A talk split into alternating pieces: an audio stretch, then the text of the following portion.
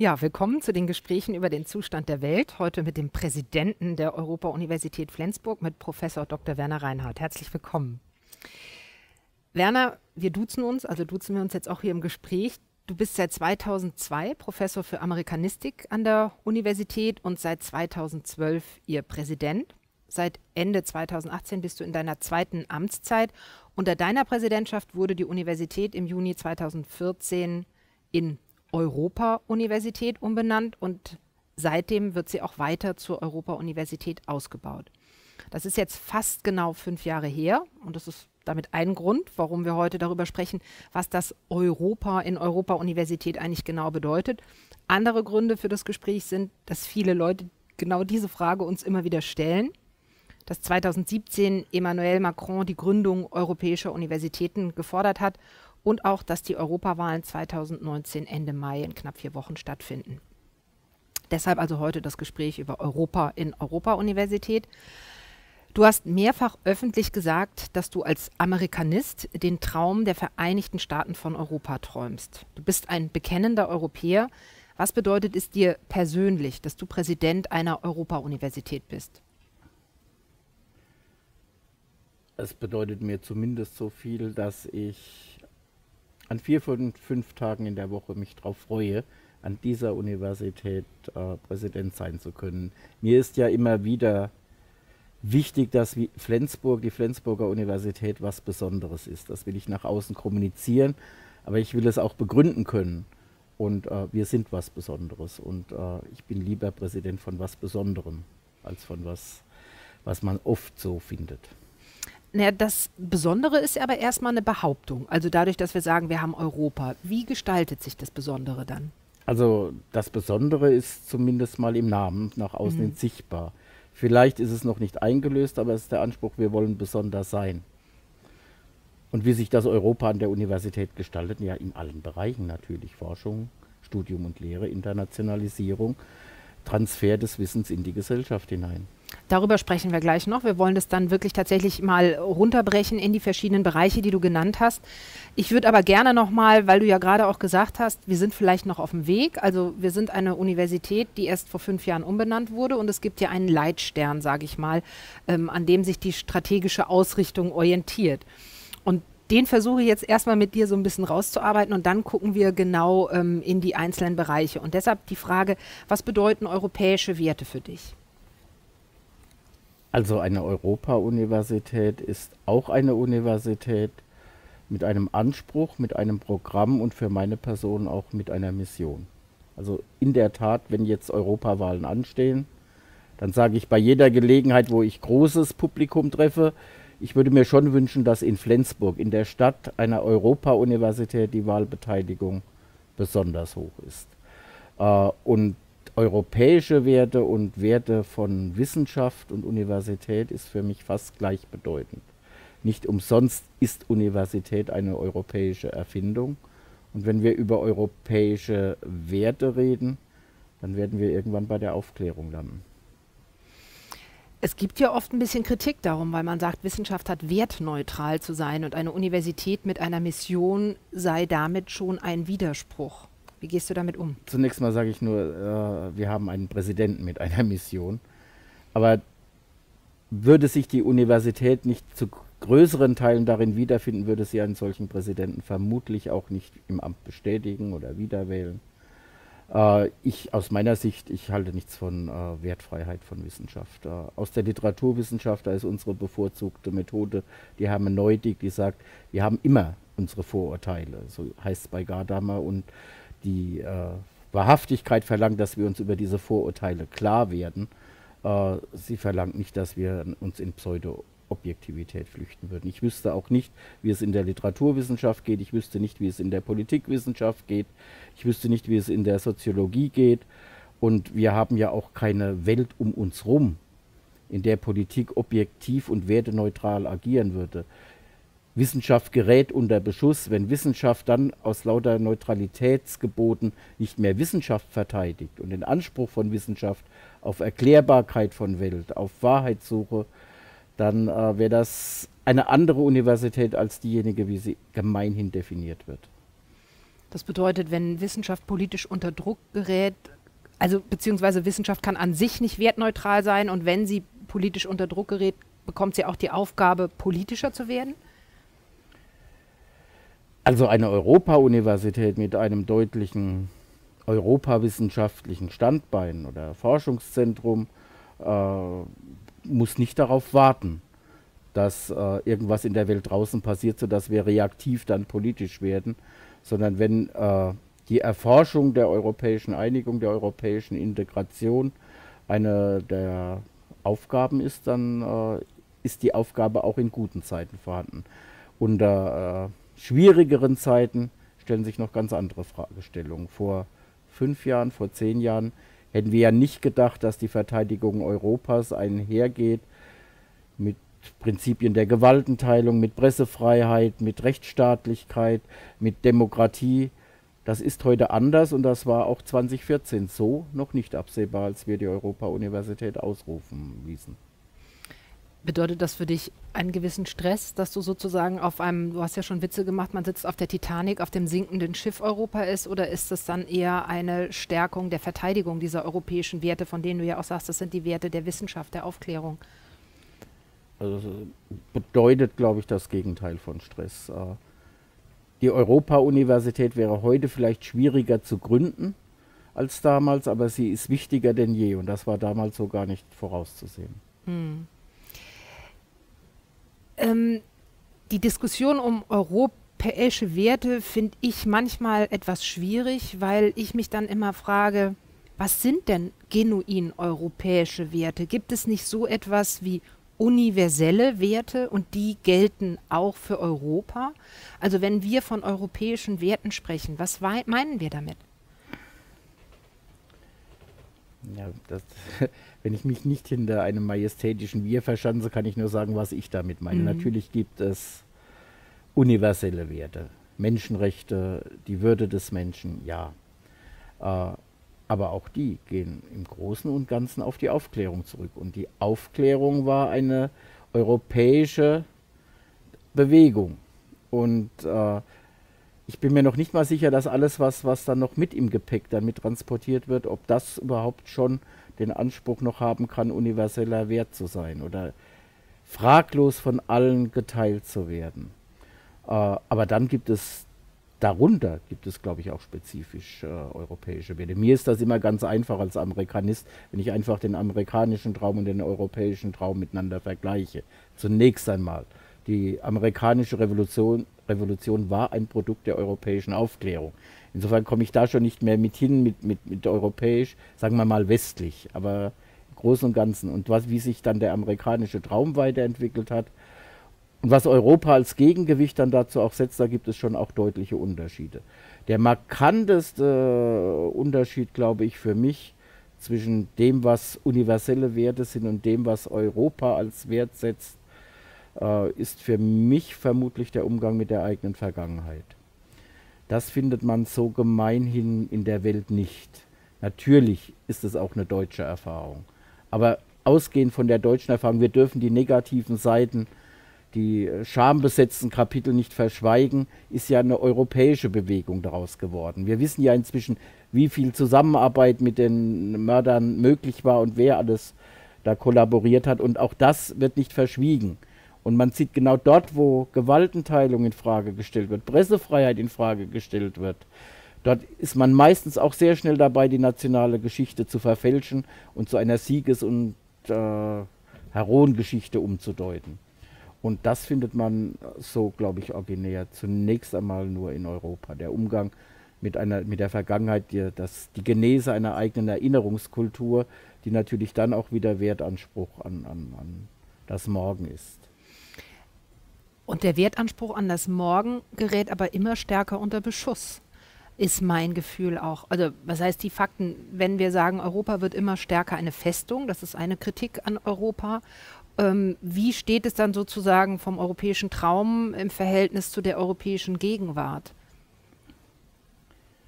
Also es gibt äh, starke Bewegungen von Ländern, die noch nie die europäischen Werte geteilt haben und es gibt Bewegungen, weg von dem, was man Teil der westlichen Welt nannte, hin, hin zu äh, offiziellen Verlautbarungen, die jetzt nicht unbedingt für äh, Respekt vor der Unabhängigkeit der Justiz sprechen, die nicht unbedingt Pressefreiheit gutieren, die nicht unbedingt die Selbstverwirklichung des Einzelnen priorisieren, die nicht unbedingt Diplomatie höher setzen als Säbelrasseln, äh, die nicht unbedingt Vielfalt als Wert per se schätzen, sondern eher was Einheitliches dann da fordern. Ja, aber umso wichtiger wird natürlich die Formulierung eines Gegenkonzeptes und umso attraktiver wird es, glaube ich, auch. Denn äh, da wird man dann irgendwann die Bilanz ziehen, äh, was erfolgreicher war, das Säbelrasseln oder das Reden. Und wenn das das Attraktivere ist, ist das sozusagen das Ideal auch, das einfließt in eine Europa-Universität. Ich frage mich dann, ist eine, Euro eine Universität, die sich nicht Europa-Universität dann nennt, uneuropäisch? Oder was unterscheidet eine Europa-Universität von einer europäischen Universität? Also eine Europa-Universität, die äh, Europa-Universität zunächst einmal ist ja kein ausdefinierter Begriff. Ich mhm. kann ja mhm. nicht irgendwo nachschlagen, was genau ist eine Europa-Universität und was muss sie einlösen. Äh, vermutlich ist es wie bei allen größeren Ansprüchen immer eine Entwicklung und die Ziele ändern sich auch manchmal. Wenn ich sage, heute heißt Europa verteidigen auch Demokratie verteidigen, das hieß es vor zehn Jahren nicht unbedingt so, dann haben wir ja da genau so eine Entwicklung. Aber für mich gehört europawissenschaftliche Kompetenz unbedingt dazu. Eine Europa-Universität, die Europa nicht vermittelt, kann, glaube ich, ihrem eigenen Namen nicht gerecht werden ich wollte eigentlich am Ende darüber reden, aber es passt jetzt ganz kurz, also ehe wir dann über unsere Europa-Universität äh, ganz konkret reden, komme ich jetzt doch mal auf die Idee von Macron zu sprechen, die ja dann auch ähm, weiterverfolgt wird, nämlich zu sagen, ähm, europäische ähm, Hochschulen zu gründen, die ja eine Form von Verbünden sein werden. Da gibt es eine Ausschreibung, bis 2024 soll es 20 europäische Hochschulen geben in verschiedenen Ländern. Und damit hofft man, eine neue ähm, Generation von Europäern Euro zu gründen, europäische Werte zu, ähm, zu stärken. Was hältst du von der Idee?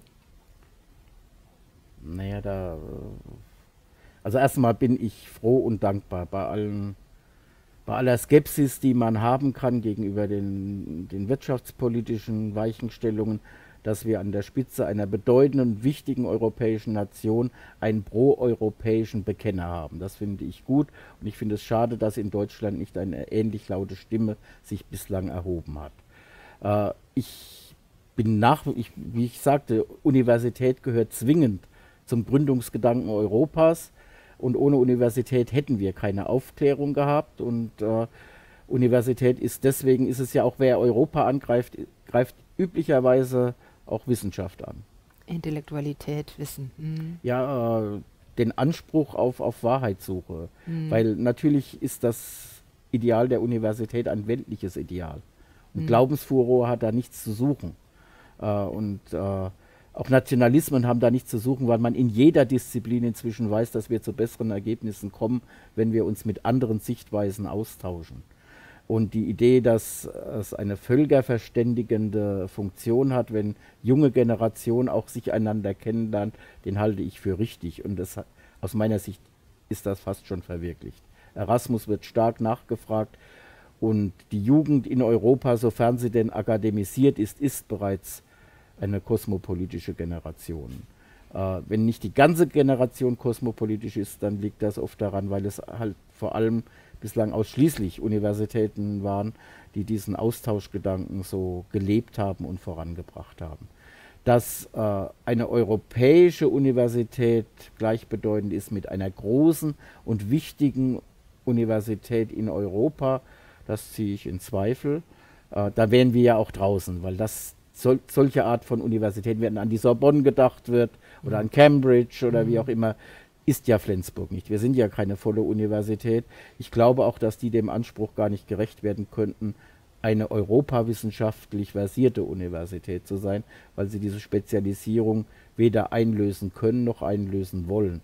Die kleinere, kleineren Universitäten sind ja alle in einem Prozess ihr Profil zu finden, ihre Spezialisierung zu finden, ihre Differenzierung zu finden.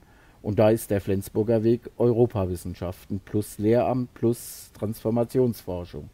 Äh, die Großen haben gar nicht die Notwendigkeit. Das heißt, das wäre eine Mogelpackung, weil es äh, vermutlich eine europäische Forschung zur Medizin gibt, aber doch keine europäische Medizinforschung im Sinne von europawissenschaftlicher Fundierung.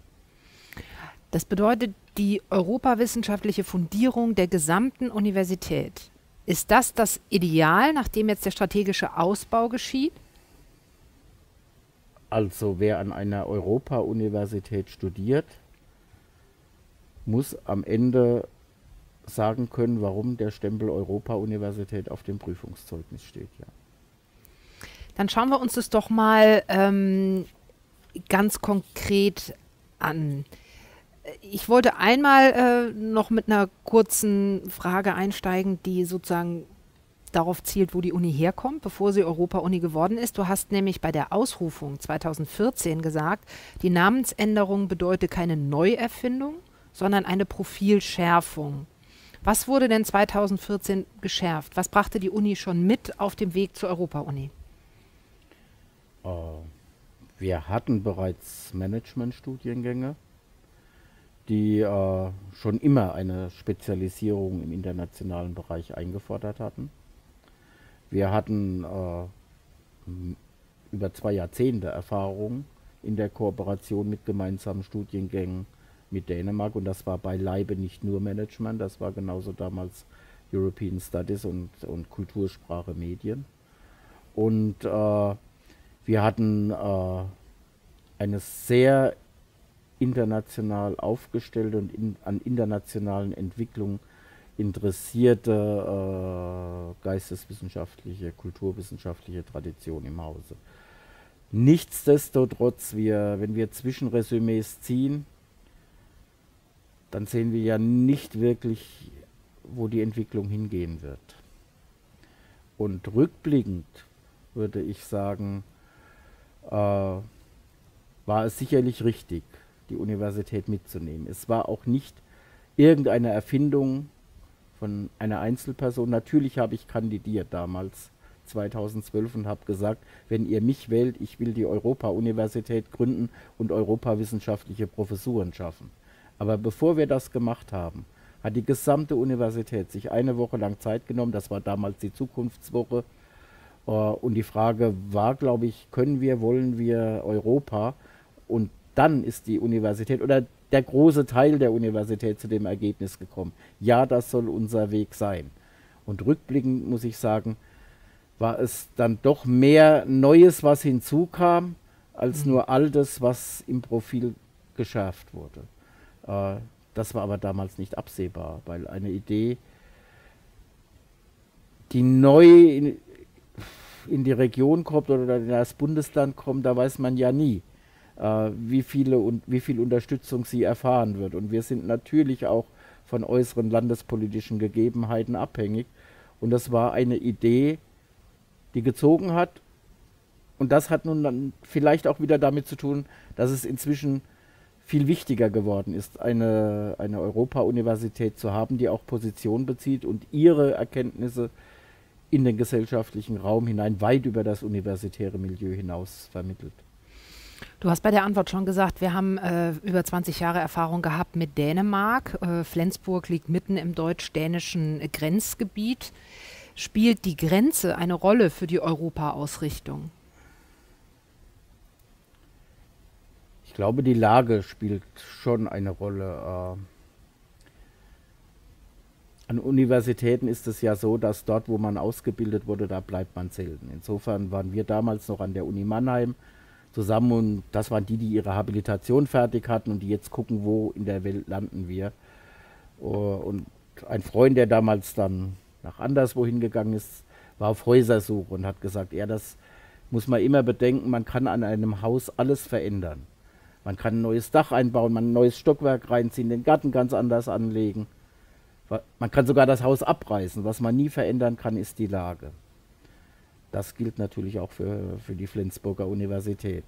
Die Lage im deutsch-dänischen Grenzgebiet hat uns, glaube ich, äh, eher die Möglichkeit eröffnet, Europa-Universität zu werden, statt jetzt unbedingt eine Universität, die ein technisches oder ingenieurwissenschaftliches Profil hat. Natürlich hat es dann auch mit Geschichte zu tun.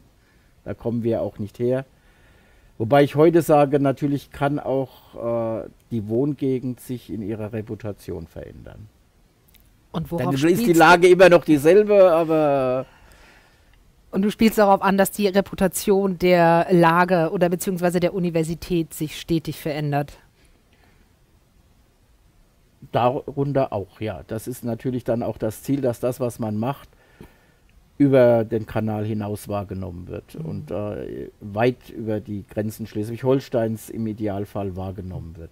Ich spiele aber auch darauf an, dass natürlich der Europagedanke auch durch verschiedene Wechselwirkungen gegangen ist. Äh, weniger in Deutschland, wo, glaube ich, immer deutliche Mehrheiten für die Europäische Union und für die europäische Einigung votieren. Aber in Dänemark gab mhm. es da durchaus immer Wechselbäder der Gefühle. Mhm. Äh, und äh, das ändert sich dann halt auch. Mhm. Das äh, spielt aber auch eine Rolle in der Region sozusagen. Da gab es schon mal schwierige deutsch-dänische Beziehungen, dann gab es sehr ideale deutsch-dänische Beziehungen. Jetzt werden sie sozusagen im ganzen Kontext mit Europa an manchen Stellen vielleicht wieder schwieriger. Wir haben Grenzkontrollen und so weiter. Es verändert sich was. Aber ähm, mittlerweile gibt es eigentlich eine friedliche Lösung von Minderheitenkonflikten zum Beispiel. Es gibt eben grenzüberschreitende Pendler, grenzüberschreitende Zusammenarbeit der Universitäten. Und das ist für mich so eine Frage auch, ob das für eine Europa-Uni wichtig ist, weil man eben Grenzen überschreitet, ob das auch symbolisch eine Rolle spielt. Also das Resümee der deutsch-dänischen Beziehung würde ich so gar nicht unterschreiben. Das ist mir von deiner Seite aus ein Kick zu pessimistisch. Mhm weil es ist eher schon wieder durch den Brexit, glaube ich, haben die äh, Stimmen in Dänemark doch stark nachgelassen, die für einen dänischen Austritt aus der EU plädieren. Die hört man eigentlich gar nicht mehr. Und äh, dadurch, dass England als, als enger Partner äh, Dänemarks äh, die EU verlässt, oder Großbritannien muss man ja sagen, äh, gibt es eine Neubesinnung, glaube ich, in Dänemark. Den raus will man nicht und kann man nicht. Äh, dass man Bündnisse innerhalb Europas und vor allem Bündnisse mit den unmittelbaren Nachbarn suchen muss und suchen will, sodass ich eher eine europafreundlichere Stimmung wahrnehme als noch vor drei, vier Jahren. Äh, dass es das Ziel für mich in der Tat ist, die Grenze zu überwinden. Äh, das stimmt und das soll das für Wissenschaft immer sein, in jeglicher Hinsicht. Äh, dass die Grenzüberwindung per se nicht ein Wert an und für sich ist sondern es letztlich um die großen Fragestellungen geht. Europa als Friedensprojekt, Europa als Gerechtigkeitsprojekt, Europa als Wohnsta Wohlstandsprojekt sicherlich auch. Äh, das mag wohl so sein. Aber das alles funktioniert ja nur, wenn wir nicht mehr in Grenzen denken. Mhm. Dann ist auch die Grenzüberwindung an sich sozusagen ad absurdum, weil die Grenze gar nicht mehr so eine Rolle spielt. Ist ja schon, ist ja mhm. schon längst so. Mhm. Dann werden wir jetzt mal konkreter, du hast es vorhin schon angedeutet, und schauen uns die verschiedenen Aspekte oder die Bereiche der Universität unter dem Aspekt Europa an. Wir haben zwei Kernbereiche, Forschung und Studium und Lehre. Neuerdings eben, du hast es auch schon angesprochen, den gesellschaftlichen Transfer und ähm, wir haben Querschnittsthemen wie Internationalität und Diversität. Und die würde ich jetzt gerne einfach mal der Reihe nach durchgehen. Schauen wir uns die Forschung an. Du hast gerade schon gesagt, wir haben äh, in den letzten Jahren die Forschung zu drei Schwerpunkten gebündelt. Europa, Bildung, jetzt auch Transformation, Nachhaltigkeit. Warum die Bündelung und warum diese Schwerpunkte? Also die Bündelung, weil sie einander aus meiner Sicht bedingen. Äh, wir können nicht Europa weiterentwickeln, ohne es zu verändern. Und wenn Europa ein Gegenprogramm ist zu neoliberalen Vorstellungen, dann muss natürlich auch Fragen der Gerechtigkeit und der Nachhaltigkeit müssen darin eine Rolle spielen. Dass Bildung und Europa so, eng miteinander gekoppelt sein muss, weiß ich auch erst seit jüngerer Zeit. Das war zwar vor 10, 2014 war das noch nicht. Da war es ein Wunsch. Wer in Flensburg Lehramt studiert, der soll auch internationale Erfahrung sammeln und der soll auch äh, interkulturelle Kompetenzen haben und aus meiner Sicht auch europakundliches Wissen. Aber dass das so sehr in den Schulen jetzt ja schon ausgetragen wird, der Kampf, was die Vor- und Nachteile bestimmter Staatsformen sind, dass überhaupt die Staatsform Demokratie auch wieder in Frage gestellt wird, das war so äh, vor Jahr und Tag nicht absehbar. Und deswegen gehört es zwingend miteinander zusammen. Und äh, wenn wir Menschen wollen, die über den eigenen Garten hinausdenken, dann wollen wir nicht nur Menschen, die, ich, ich sage dann immer, die Schule nur kennen, so wie sie ist, sondern die eine Fantasie entwickeln sollen, wie Schule anders sein könnte. Und das gilt natürlich dann nicht nur für Schule, das gilt für die Gesellschaft und das gilt letztendlich für die Weiterentwicklung Europas. Du hast jetzt gerade von Lehre sozusagen auch schon gesprochen. Ich war noch mal bei der Forschung, also diese Bündelung ähm, in die drei Bereiche, die dann natürlich auch in die Lehre ausstrahlen, ist ganz klar, da reden wir auch gleich drüber. Aber um nochmal bei der Forschung mit diesen drei ähm, Punkten zu bleiben, mit welchen Maßnahmen unterstützt das Präsidium, das gesagt hat, wir möchten unsere Forschung bündeln? Mit welchen Maßnahmen unterstützt es das oder mit welchen Maßnahmen stellst du sicher, dass dann auch die Forschung in diesen Bereichen gut aufgestellt ist? Also äh, wir haben ein europawissenschaftliches Forschungszentrum gegründet und das ist, äh, wie auch der Name Europa-Universität, keine Mogelpackung ist, weil wir es einlösen über europawissenschaftliche Kompetenz. So ist ja auch das Forschungszentrum nichts Schmales. Ich glaube, wenn wir mal durchgezählt haben, haben wir jetzt die 13. Europaprofessur in der Besetzung. Wir können die Bereiche nie doppeln. Aber das ist unsere besondere Stärke, dass wir die Sichtweise der verschiedener Traditionen miteinander koppeln, zusammenbringen und damit ein eher ganzheitliches Bild auf Europa werfen können. Äh, und wie kann man das, also Forschungspolitik, die vom Präsidium vorgegeben wird, ist nicht nur schwierig, sondern vermutlich auch nicht wünschenswert. Dann geht es, wenn man es nicht durch Anweisungen machen kann, dann geht es ja nur durch Anreize. Unterstützungssysteme. Und äh, mhm. eigentlich sollten es die Menschen selbst wollen. Äh, das wollen sie aber in aller Regel. Und bei äh, Lehramt ist es mir dann in der Tat dann auch wichtig, dass internationale Perspektiven eine Rolle spielen. Das sollte man an einer Europa-Universität erwarten, dass man nicht nur schaut, wie ist ein bestimmtes Fach seit Ende des Zweiten Weltkrieges bis heute unterrichtet worden in Schulen und wie hat es sich entwickelt, sondern dass man dann den Blick jenseits der Grenzen in die Nachbarschaft auch wagt und sagt, und was können wir von dort lernen entweder als Abschreckung oder als positives Beispiel. Das heißt, auch in den Lehramtsfächern sollte der Vergleich, die kontrastive Perspektive schon immer mitgedacht werden. Also Genau, das ist eine Frage von mir. Wie wird Europa in die lehramtsbezogenen Studiengänge integriert? Weil wir müssen ja sagen, 70 Prozent unserer Studierenden zurzeit studieren Lehramtsstudiengänge, die sind ja im Vergleich zu außerschulischen Studiengängen auch relativ stark politisch reglementiert, ne? weil wir bilden sozusagen angehende Lehrer aus, die dann vom Land eingestellt werden und sind dann nicht ganz frei in der Gestaltung der Inhalte. Und dann ist die Frage, wenn ich an der Europa-Uni Flensburg auf Lehramt studiere, wie erlebe ich dann Europa in den Studiengängen? Also wir haben, glaube ich, in allen Studiengängen, die jetzt nicht unmittelbar auf Schule vorbereiten, diesen Prozess schon hinter uns. Mhm. Die haben alle äh, ihre internationalen europawissenschaftlichen Komponenten eingebaut. Beim Lehramt wird das der nächste Schritt sein. Äh, was wir schon haben, ist, dass wir äh, Auslandsaufenthalte leicht machen wollen. Äh, was wir schon haben, ist das Bekenntnis auch dieser großen Studiengänge wie Bachelor Bildungswissenschaft, zur Internationalisierung, indem wir die international, ja, ich sage immer internationale Semesterzeiten mit den fast allen Ländern vereinbare, äh, leichter zu vereinbarenden Semesterzeiten haben. Das ist schon ein ziemlich starkes Bekenntnis einer Universität.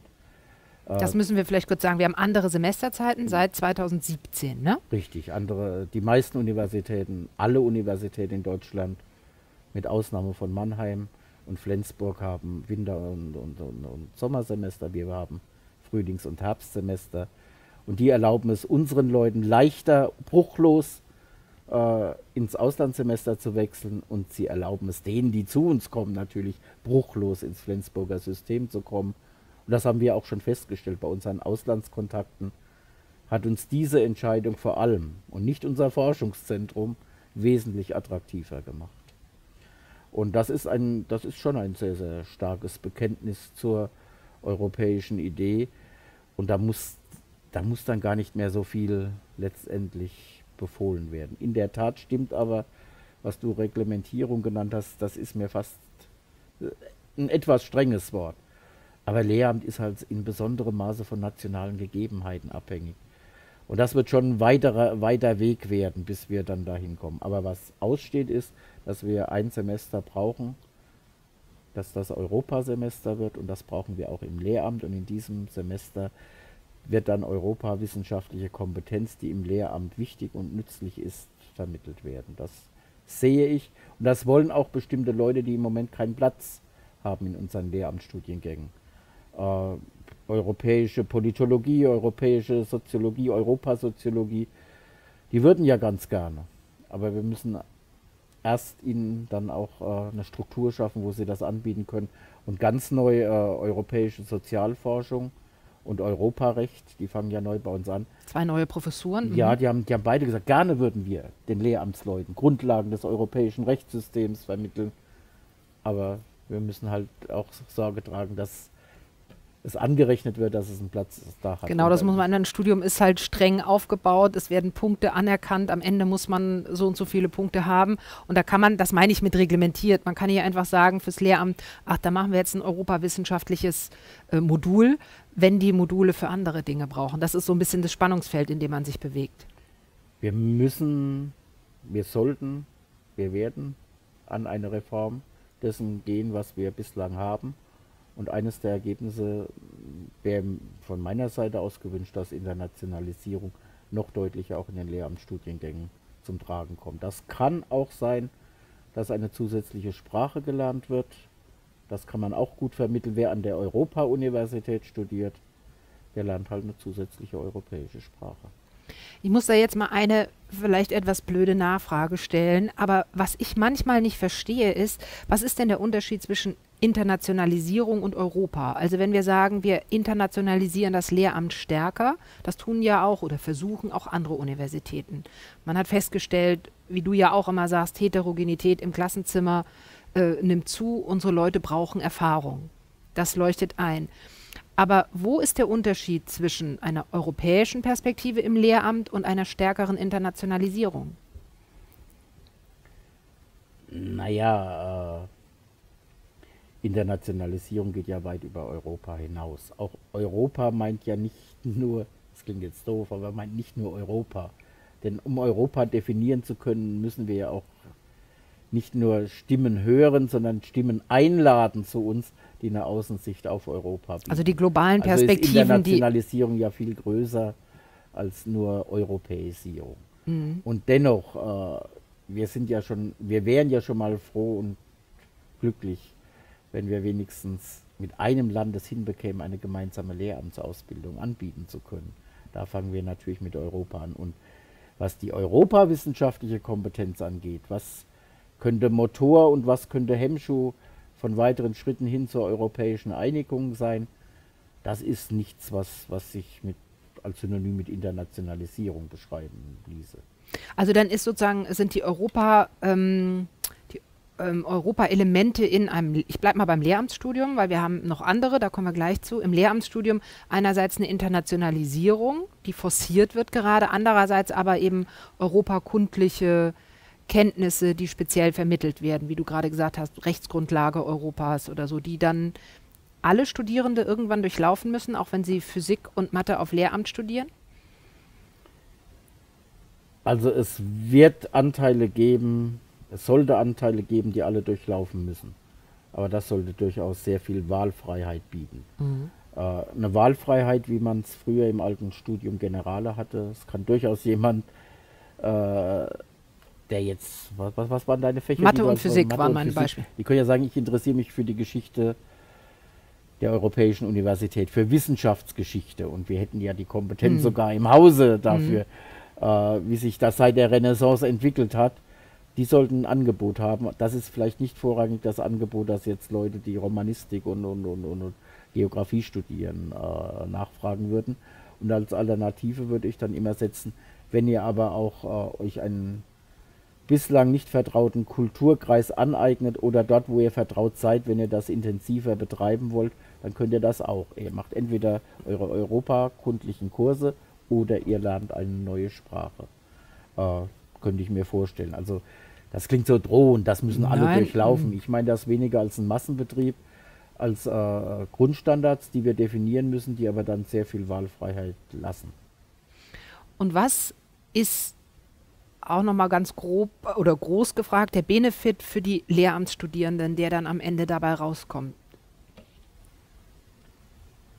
Also es soll ja dann die Alternative zum Auslandssemester anderswo sein. Und das Auslandssemester anderswo, das fordert aus meiner Sicht schon rein praktisch äh, Fertigkeiten heraus, die man eines Tages im Klassenzimmer brauchen wird. Mhm. Äh, man wird selbstverständlich zunächst mal sich selbst als fremd erleben in diesem anderen. Äh, man wird selbstverständlich sich langsam dem annähern und damit eine kritische, ja, eigentlich ist es Selbstreflexion. Es ist nicht nur ein kritischer Blick auf das andere, sondern am Ende wird man selbst Thema. Es hat notwendigerweise, wenn man diese Erfahrung gemacht hat, wird es die Fähigkeit zur Empathie mit Menschen die im Klassenzimmer sind und nicht so ohne weiteres äh, aus, aus einem identischen Kulturkreis oder aus einem identischen sozialen Milieu kommen, wird es fördern. Das heißt, genau das, was wir als Soft Skills äh, letztendlich voranbringen wollen, geht automatisch mit, mit dem Auslandsaufenthalt. Mhm. Für diejenigen, die nicht können oder die nicht wollen, für die wollen wir es aber dann dennoch ermöglichen. Äh, dieser Erfahrung sehr nahe zu kommen. Das setzt aber voraus, dass da eben dann auch Inhalte da sind, die auch diese Fremdheitserfahrung mitbringen. Sollte es ein Praktikum sein, so müsste es ein Praktikum sein außerhalb des vertrauten Milieus. Äh, sollte es äh, eine wissenschaftliche Veranstaltung sein, dann sollte es eine sein außerhalb dessen, also nicht daran gedacht, dass der Germanist oder jemand der Germanistik und Anglistiker dann sich zur Romanistik noch reinsetzt, sondern dass er, dass er diese dieses sich Aussetzen des Tradierten, dass er das als Bereicherung eigentlich erfährt und nicht, nicht als äußeren Zwang. Dann haben wir sozusagen über das Lehramt gesprochen, aber wir haben ja auch explizit europabezogene außerschulische Studiengänge. Ja. Ähm, da sind wir, die wachsen tatsächlich auch bei uns. Wir ja. haben äh, European Studies schon seit zwölf Jahren oder so. Jetzt haben wir aber auch European Cultures and Society, einen ja. Bachelorstudiengang bekommen. Soll es denn davon in Zukunft noch mehr geben? Ja. Also erstens mal, das war schon gewagt, diesen Bachelorstudiengang einzuführen und wir wissen, er ist nachgefragt. Er ist übrigens wie European Studies auch nachgefragt, äh, jenseits deutscher Grenzen, besonders mhm. nachgefragt jenseits deutscher Grenzen und manchmal auch jenseits europäischer Grenzen, was uns mhm. wieder eigentlich demütig daran erinnern sollte, bei all dem, was wir an Krisen erleben, wie sehr Europa und die Einigung Europas auch Vorbildcharakter hat für andere Kontinente. Aber es ist nachgefragt, es ist stark nachgefragt und es ist hochattraktiv. Und es gab im Vorfeld mehr warnende als, als unterstützende Stimmen, die gesagt haben, oh, Bachelor äh, in der Disziplinär, das kann schwierig werden. Ich gehe davon aus, dass wir noch in diesem Semester, im laufenden Frühlingssemester, mhm eine Entscheidung für die weitere, für die Einführung weiterer Bachelorstudiengänge treffen werden. Ich weiß nur, was wir präsidiumseitig vorschlagen werden. Wir werden vier neue Bachelorstudiengänge vorschlagen, von denen drei einen dezidiert europawissenschaftlichen, europäischen, internationalen Charakter haben werden auch englischsprachig, weil das ist, glaube ich, auch ein Teil, warum äh, European Studies und European Cultures and Society nachgefragt werden, höre ich jedenfalls immer wieder, auch von außerhalb, weil es englischsprachig ist. Das Lehramt dagegen ist natürlich, ne, wenn man an deutschen Schulen unterrichtet, immer zwingend Deutsch. Also äh, von vier wollen wir vorschlagen. Mhm. Drei haben engeren Sinne europawissenschaftlichen Charakter. Zwei davon werden englischsprachig sein, in der Tat.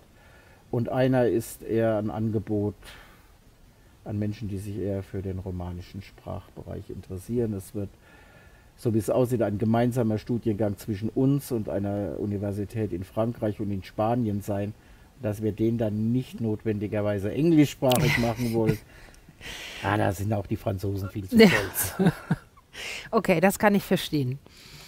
Ähm, Aber er wird natürlich fremdsprachig Anteile haben. Genau, ich glaube, das wird ja auch zunehmend wichtig. Ne? Das merkt man einfach, dass Fremdsprachenkenntnisse immer wichtiger werden. Wenn wir jetzt über beide ähm, Bereiche, außerschulisch und ähm, ähm, lehramtsbezogene Studiengänge gesprochen haben, dann würde ich gerne eine Frage anstellen, die ich auf einer Messe gestellt bekommen habe. Da hat mich eine junge Frau gefragt, was an ihrem Studium anders wäre, wenn sie es an einer Europa-Universität machte. Was hätte ich hier antworten können? Ach, leichter wäre die Antwort auf die Frage, was wird sie, in, was werde ich in fünf Jahren antworten können, wenn wir jenes Europasemester haben dann versteht sich ja die Antwort von selbst. Das ist ja das, was ich gerade gesagt habe. Du hast eine neue Sprache gelernt oder. Wir können aber heute schon sagen, weil wir ja ganz, ganz viele, ich glaube, nein, wir haben keine einzige europawissenschaftliche Professur, die nicht auch in anderen Studiengängen unterwegs ist. Es gibt niemand, der ausschließlich Europawissenschaften unterrichtet. Also eine hohe Interdisziplinarität. Das heißt, ich kann heute schon sagen, wenn du bei uns studierst, dann wirst du Professorinnen und Professoren treffen oder auch im Mittelbau, wissenschaftliche Mitarbeiterinnen und Mitarbeiter, die Europa, europäische Fragestellung, europawissenschaftliche Fragestellung auf dem Schirm haben, weil es Teil ihrer Forschungsinteressen sind und die internationale Perspektiven vorleben, dazu ermutigen und sie auch in ihre Lehrpraxis einbringen. Schon allein deshalb ist es nicht ein Studium wie anderswo. Und für die einzelnen Disziplinen, das müsste man sich dann schon genau anschauen. Als Formel gilt, glaube ich, doch für die Europa-Universität im Vergleich zu anderswo, dass wir in unseren Fragestellungen eher gegenwartsnah sind und weniger weit ausholend im geschichtlichen Raum uns bewegen. Das heißt, wir haben in der Germanistik eine Professur für deutsche Literatur im europäischen Kontext, wo die vergleichende Perspektive kommt. Aber wir haben keine eigene Professur für Althochdeutsch. Also drängende Fragen der Gegenwart sind eher im Mittelpunkt.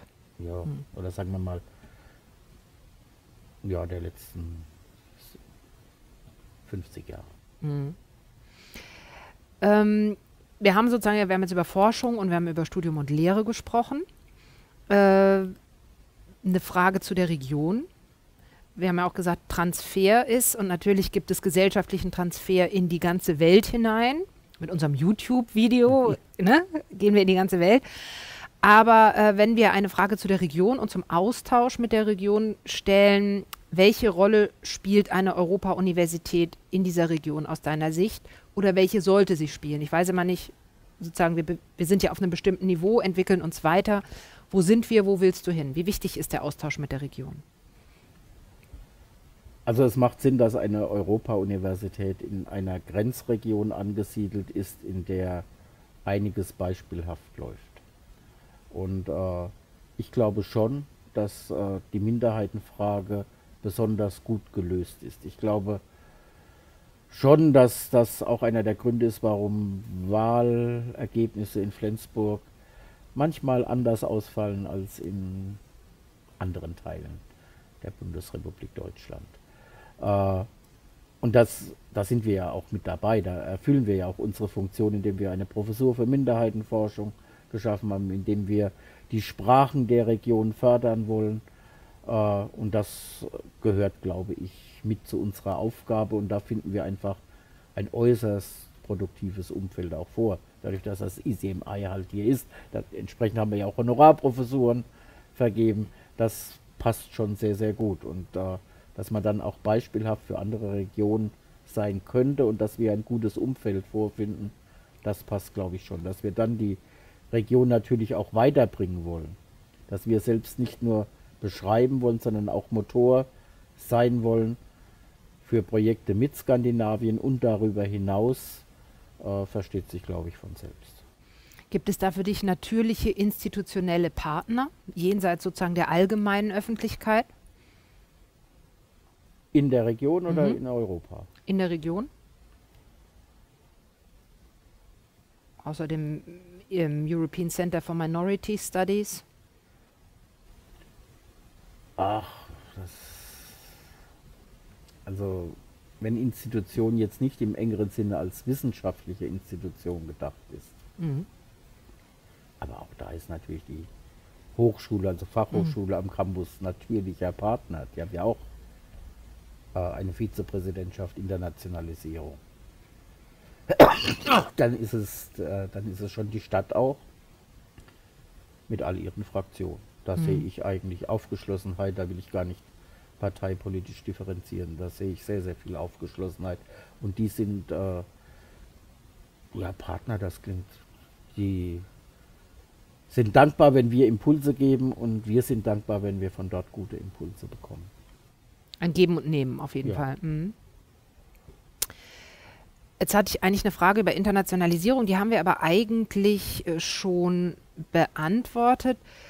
Mhm.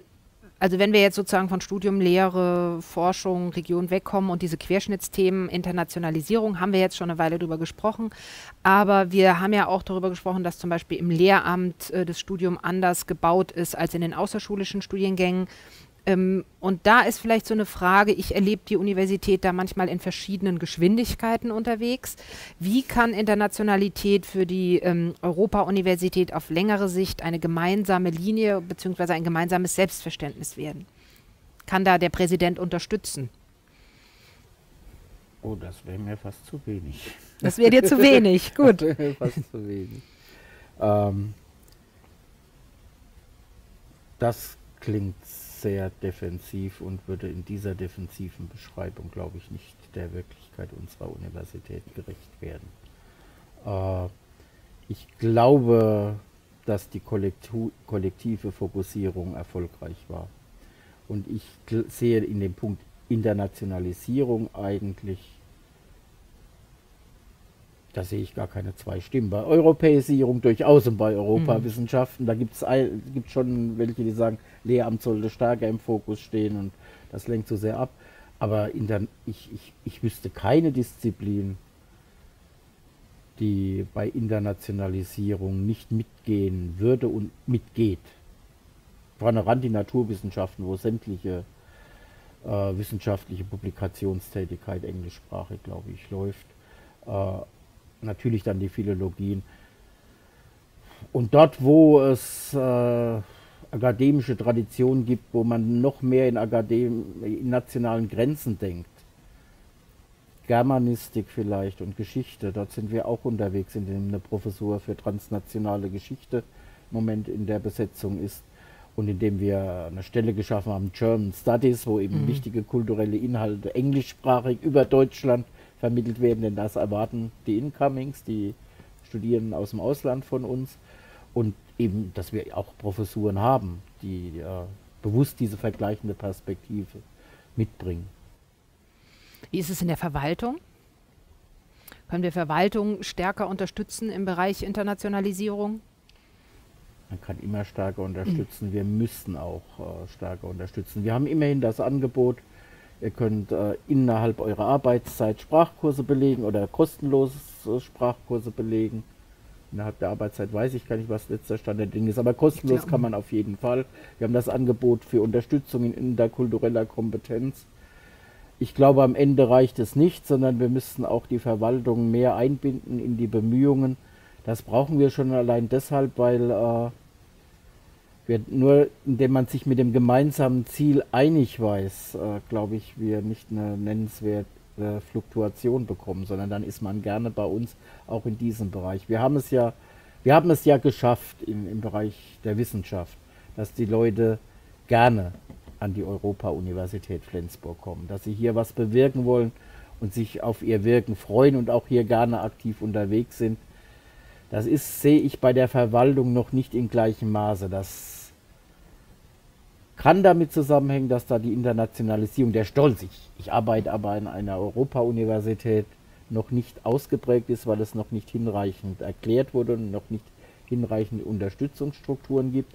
Es kann aber auch damit zusammenhängen, und das ist ja fast eine Gesetzmäßigkeit an Universitäten, die wachsen, dass zunächst der Wissenschaftsbereich wächst und dass danach die Verwaltung nachzieht. Und solange dieses Gleichziehen noch nicht erfolgt ist, tja, dann geht das leider auch einher mit Überforderung. Und wenn ich dann nicht die Frage nach dem Warum sehr gut beantworten kann, Mhm. Dann ist die Suche nach Alternat die Versuchung nach Alternativen, sich umzuschauen, natürlich relativ groß. Da bin ich sozusagen beim, bei, bei dem Punkt, bei einem weiteren Punkt des Querschnitts, das war die Diversität. Die geht natürlich auch ähm, einher ähm, mit dem Wachstum, weil ähm, vielleicht stelle ich die Frage einfach vorher. Das haben wir natürlich alle gemerkt. Wir sind wirklich sehr rasant gewachsen. Wir haben äh, mittlerweile, wir sind immer noch also wir sind eine mittlere Universität mittlerweile, glaube ich, nicht mehr ganz kleine. Aber ähm, wir haben fast 6000 Studenten. Als ich vor sieben Jahren angefangen habe, waren es, glaube ich, 4200. Okay. Also es sind sehr viel. Wir haben, äh, als ich angefangen habe, waren es 65 Professuren. Mittlerweile sind es fast 100. Ja. Also daran sieht man, wie sehr wir wachsen. Das bedeutet aber für die ganze Institution auch, dass sie relativ erschöpft ist ich weiß nicht, wie du das empfindest. Wir haben natürlich im Bereich Arbeitszufriedenheit, da will ich auch gleich drüber kommen. Manchmal denke ich mir, kann man sich das nicht alles sparen? Braucht man dann eine andere Struktur, mehr Personal, weniger Arbeit? Wie geht man damit um, als äh, wenn man so stark wächst? Ich bin mir nicht so sicher. Ich glaube, dass entsprechende Studien sagen, Arbeitszufriedenheit wächst nicht in erster Linie durch weniger Arbeit, sondern durch sinnvolle Arbeit. Ich muss die Frage nach dem Warum beantworten können. Ich muss auch Freiheiten haben, in denen ich äh, gewisse Prioritäten setzen kann. Und ich muss mitwirken können. Ich muss mich, ich, ich, ich, wenn ich mich als Subjekt des Handelns erfahre und nicht nur als Objekt, dass ich irgendwelche Aufträge ausführe, dann wäre doch mein Wunsch, dass auch das mehr zur Arbeitszufriedenheit äh, beiträgt als, als die Belastung, wobei, Klammer auf, aber wenn die Überlastung halt so groß wird, dann mhm. kann der Sinn, dann kann mhm. die Sinnfrage das auch nicht mehr lösen. Nein. Und äh, das sehe ich durchaus, dass es Bereiche gibt, die, denen wir sehr, sehr viel abverlangen, zu viel abverlangt haben. Aber das äh, kann nicht anders sein, wenn wir wachsen. Für mich würden die Alarmglocken erst dann sehr laut losgehen, wenn wir es nicht mehr merken und wenn wir es nicht mehr sehen würden. Wir haben viele Dinge, wo wir mehr Ressourcen reingeben müssen, aber wenn wir die identifiziert haben, wenn wir einen Weg haben, wie das so schnell es halt eben geht unter Beteiligung derjenigen, die zu beteiligen sind, darf auf Abhilfe setzen, dann ist das, dann ist das gut. Schlimm wäre es nur, wenn es Entwicklungen gäbe, die wir gar nicht mehr erkennen könnten dann kann uns natürlich irgendwas wegbrechen, weil äh, wir müssen natürlich auch funktionstüchtig sein bei allem Wachstum. Also eine resonante Uni bleiben. So ist das. Diversität äh, ist noch ein Thema, was ich mir als Querschnitt aufgeschrieben habe. Ähm, wir waren zum dritten Mal beim Professorinnenprogramm erfolgreich. Mittlerweile hat die EUF fast so viele Professorinnen wie Professoren. Ähm, das ist äh, eine großartige Leistung. Und jetzt setzt die EUF nicht mehr unbedingt auf Frauenförderung, wo man sagt, wir sind ja eigentlich schon fast in der Parität, sondern wir möchten den Ausbau, das habe ich gelesen, wir möchten eine gendersensible und familienfreundliche Führungskultur ausbauen und da waren wir gerade schon so ein bisschen die Arbeitszufriedenheit verbessern. Was genau heißt das? Also ich, es könnte in diesem Gespräch der Eindruck entstehen, als wären das immer nur Setzungen von mir und vieles machen wir natürlich gemeinsam. Eigentlich alles machen wir gemeinsam. Insofern ist auch der große Erfolg in der Gleichstellungspolitik selbstverständlich ein Erfolg von sehr, sehr vielen Menschen, weil das Entscheidende sind natürlich, ist natürlich die Arbeit, die in Berufungskommissionen passiert. Und das sind immer wieder andere Akteure, die mit dabei sind, mit Ausnahme von der Gleichstellungsbeauftragten, für die es natürlich auch ein ganz, ganz großer Erfolg ist. Dann würde ich es noch nicht einmal so schnell sagen und damit hat sich das Thema erledigt. Mhm. Also, äh, wenn wir mehr Vielfalt wollen, dann müssten wir eine Männerrekrutierungspolitik starten im Sekretariatsbereich. Das ist nicht okay. Wir müssten es starten, äh, denke ich, im Grundschulbereich, wo wir, ich glaube, es gibt keine. Es gibt nicht viele Männer. Acht von zehn mm, Grundschülerinnen und Grundschülern haben nie einen Mann mhm. gesehen in ihrer Grundschulzeit in der jetzigen Generation. Das sollte nicht sein. Also das Thema Vielfalt auch unter dem Schwerpunkt Frauen, Männer, ist, glaube ich, noch nicht wirklich abgehakt und es sollte auch nicht abgehakt sein. So. Und das alles wissend, mhm. kommen wir natürlich, wollen wir natürlich auch sehr, sehr viel auf Diversität setzen. Das ist aber auch schon Teil der Internationalisierungsbemühungen. Und äh, in der Tat Familienfreundlichkeit ist ein Thema, das uns auch nochmal besonders machen soll, weil der Anspruch oder das, der Wunsch wäre schon, dass wir nicht nur als Universität im Wissenschaftsbereich besonders sein wollen, sondern auch ein guter Arbeitgeber, ein attraktiver Arbeitgeber. Wenn die Universität eine gute Arbeitgeberin werden will, dann hat sie schon gute Voraussetzungen, weil bei Berufungsverhandlungen, ich kann ja nie die Menschen zwingen, umzuziehen. Wir wünschen uns das natürlich, dass sie vor Ort sind. Also Berufungsverhandlungen, nur ganz kurz für die, die es eben nicht wissen, zu sagen, es bewerben sich Professoren bei uns und dann gibt es immer eine sogenannte Liste, drei Professoren können zu uns kommen und die können dann, also die würde man gerne nehmen und die können dann entscheiden, ob sie kommen oder nicht, ne? Wenn sie mehrere Optionen haben, mhm, ja. Genau. Und äh, es ist in aller Regel leicht, Leute mit Familie von den Vorzügen Flensburgs zu überzeugen. Es ist ein Ort, in dem man seine Kinder noch relativ gerne groß werden sieht. Das kann ich bestätigen. Werner, wir kommen damit schon zum Ende des Gesprächs. Wir haben, finde ich, das ist mir jetzt auch nochmal klar geworden, mir wird es auch immer wieder klar, wenn ich sehe, was so passiert ist. Wir haben in den letzten Jahren wirklich eine ganz große Veränderung und einen großen Wachstum durchlebt. 2024 wirst du deine zweite Amtszeit beendet haben, im Futur 2. Was ist dein Wunsch, wo die Europa-Universität dann steht? Was soll, wir haben ja über vieles gesprochen, was im Schwange jetzt ist. Was soll dann vollendet sein? Ja, noch ein ganz klein bisschen vor die Klammer, weil das, das höre ich hm. natürlich oft, Wachstum, ah, kann es nicht weniger sein. Man muss aber auch zur Kenntnis nehmen, dass zunächst mal die Aufgabe war, der Universität Selbstvertrauen und Selbstbewusstsein zu geben. Man muss zur Kenntnis nehmen, dass 2010 war das, glaube ich, eine Kommission hier durchs Land ging, die wollte uns unsere Schließung empfehlen. Dass wir im vergangenen Jahrzehnt immer wieder Diskussionen haben, soll es überhaupt noch die Universität eigenständig geben? Das ist der Hintergrund, vor dem man sagen kann, dass wir jetzt wachsen, dass man unseren Wert anerkennt und auch anerkennt, weit über einen Zirkel von 100 Kilometer hinaus, das, das ist schon wichtig gewesen. Und äh, das geht auch nur mit, mit, mit neuen Profilen und mit Wachstum. Und wo wir stehen wollen, naja, ich glaube, Universitäten werden immer unterwegs sein. Natürlich mhm. wünschen sich Menschen in Verantwortung, dass möglichst viel von dem, was sie machen, auch bleibt. Also dass Dinge nicht wieder rückabgewickelt werden. Äh, das weiß ich nicht. Das weiß ich nicht, ob der Name Europa-Universität über 50 Jahre Bestand haben wird. Wenn man in die Vergangenheit unserer Uni guckt, wahrscheinlich nicht. Aber die Studiengänge, die sollten jetzt zur rechten Zeit sein. Und wir werden unterwegs sein, aber wenn der Weg mühsam ist, ist ja immer die Frage, äh, sollten wir nicht besser zurückgehen? Und das macht man nicht, wenn man die Hälfte des Weges schon überschritten hat. Wenn es leichter ist, anzukommen, mm. statt nochmal alles umzudrehen, äh, dann äh, wird man das nicht machen. Und das ist, das will ich schon sein. Also, dass wir über, über der, die, mittleren Schritte hinaus sind, dass wir zwei Drittel des Weges zurückgelegt haben.